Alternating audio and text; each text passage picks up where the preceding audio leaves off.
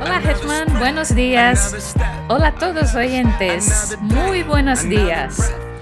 Hola mami, buenos días y buenos días a todos los que nos están escuchando desde sus coches, desde sus viajes al trabajo o desde sus casas con el desayuno. Y bueno, ¿de qué vamos a hablar hoy, mami? Pues hoy vamos a hablar de las terapias alternativas en la esclerosis múltiple. De hecho, y muy concretamente, vamos a hablar de la acupuntura, tema que llevo postergando hace tiempo y que dedico a un seguidor habitual, Arturo, al que mando desde aquí un gran abrazo. Pues bueno, yo creo que para empezar estaría bien saber en qué consiste la acupuntura. Pues como la mayoría sabe, la acupuntura es una de las técnicas más relevantes de la medicina tradicional china y eh, sus beneficios eh, realmente son cada vez más reconocidos en todo el mundo. De hecho, en algunos países, como el Reino Unido, se está obteniendo un lugar destacado en la asistencia sanitaria. Se piensa que esa técnica trabaja la energía del cuerpo y de esa forma puede aliviar una amplia gama de síntomas y una amplia gama de enfermedades. Por esa razón, muchas personas con esclerosis múltiple suelen recurrir a ella. Eh, el término acupuntura hace referencia a una técnica donde se estimulan varias zonas del cuerpo, zonas específicas de la piel, en ocasión con la inserción de pequeñas agujas en ciertos puntos que eh, eh, intentan alterar el flujo de energía en el organismo y mejoran ciertos síntomas o ciertas enfermedades, como hemos dicho anteriormente. Existen aproximadamente unos 400 puntos diana para la acupuntura, aunque se sabe que eh, en cada sesión se suelen utilizar entre 4 mínimo y como mucho 12 puntos. Eh, pero bueno, yendo un poco más específico para nosotros, ¿para qué sirve la acupuntura en la esclerosis múltiple y trata la enfermedad o alguno de sus síntomas? La evidencia científica hasta hoy apoya el uso de la acupuntura sobre todo en el alivio de síntomas como el dolor, la rigidez o la espasticidad, los problemas de equilibrio, de movilidad, así como la fatiga posiblemente sea especialmente eficaz en el adecuado manejo del dolor.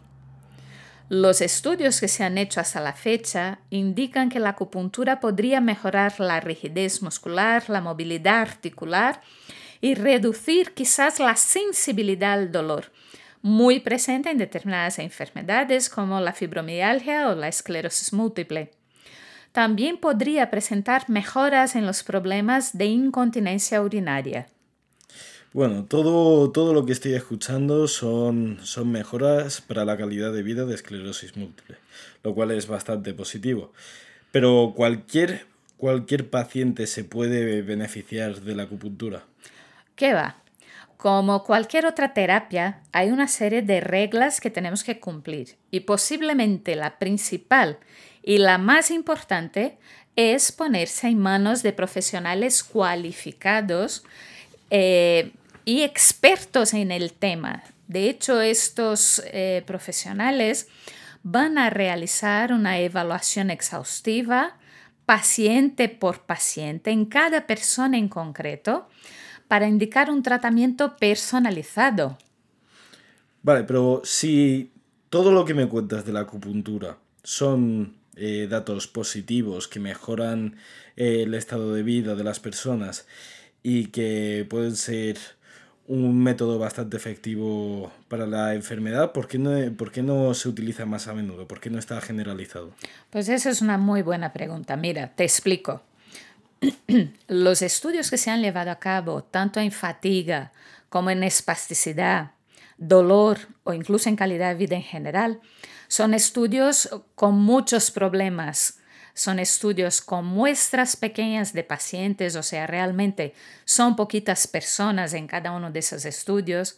La mayoría está mal diseñado, tiene muchos sesgos, algunos incluso tienen análisis estadísticos incompletos, lo que nos impide a los científicos sacar conclusiones definitivas de los mismos. Por ese motivo, los neurólogos que nos dedicamos a la esclerosis múltiple somos muy cautos a la hora de recomendar ese tipo de terapias alternativas sin demasiada evidencia científica que la respalde. De todas formas, los posibles beneficios de la acupuntura que se, que se sacan de esos estudios pues realmente nos llevan a pensar que hay que hacer estudios eh, mejor diseñados y en mayor profundidad para ver hasta qué punto esa es una técnica útil para los pacientes con esclerosis múltiple. Y yo creo que para hoy... Para hoy, bien, ¿no? Es un buen final, ¿verdad? Sí. Cualquier duda, ya sabéis, eh, me podéis escribir por las redes sociales, por el correo de la unidad. Y si Dios quiere, nos vemos aquí otra vez la semana que viene. Un fuerte abrazo. Y no os olvidéis de seguirnos en el canal de podcast que tenemos eh, en todas las plataformas para podcast, sea Spotify, sea Google Podcast, Apple Podcast, en todo tipo de plataformas.